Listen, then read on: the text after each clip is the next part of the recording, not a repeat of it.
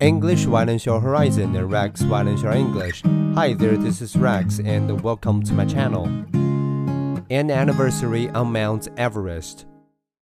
Monday marks 70 years since Edmund Hillary and Tenzing Norgay, intrepid climbers from New Zealand and Nepal, first scaled Mount Everest.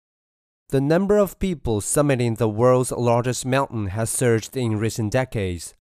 During the current climbing season, Nepal issued 479 permits to make the climb the highest ever, contributing $5 million to the state's coffers. Earlier this month, Kami Rita, a 53 year old Nepali, reached the top for a record 28th time. But the rush may soon reach its peak. This year's season has been among the deadliest ever. Eight climbers died and five are missing. Both rubbish and rising temperatures ravage the mountain.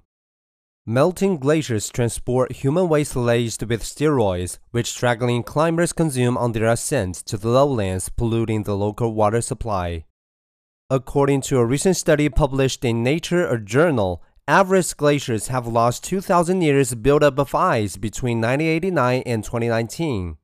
For lawless majestic glory, man made troubles increasingly haunt the climb.